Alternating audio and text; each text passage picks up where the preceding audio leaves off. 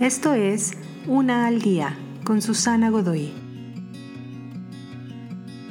Día 228.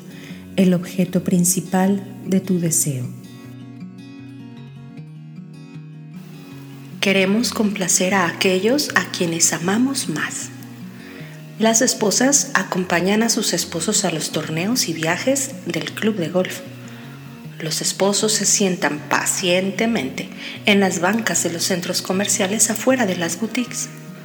Los padres asisten a los partidos de fútbol, ya sea que llueva, truene o relampaguee. Hacemos cosas así cuando el objeto de nuestro amor es más importante que nuestro sacrificio o incomodidad. Mientras vamos creciendo en conocer a Dios mejor, también va creciendo nuestro amor por Él. Encontrarás que las promesas sobre las que lees en su palabra comienzan a volverse realidad en tu vida. Serás menos cínico acerca de Él y serás más agradecido por cuanto adviertes su cuidado y protección para ti y los tuyos.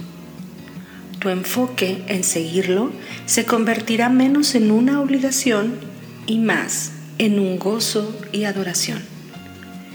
Es verdad que Dios sabe mucho mejor que nosotros cómo conducir nuestras vidas es mucho más fácil cambiar tus deseos por los suyos cuando Él se convierte en el principal objeto de tu deseo, de tu amor.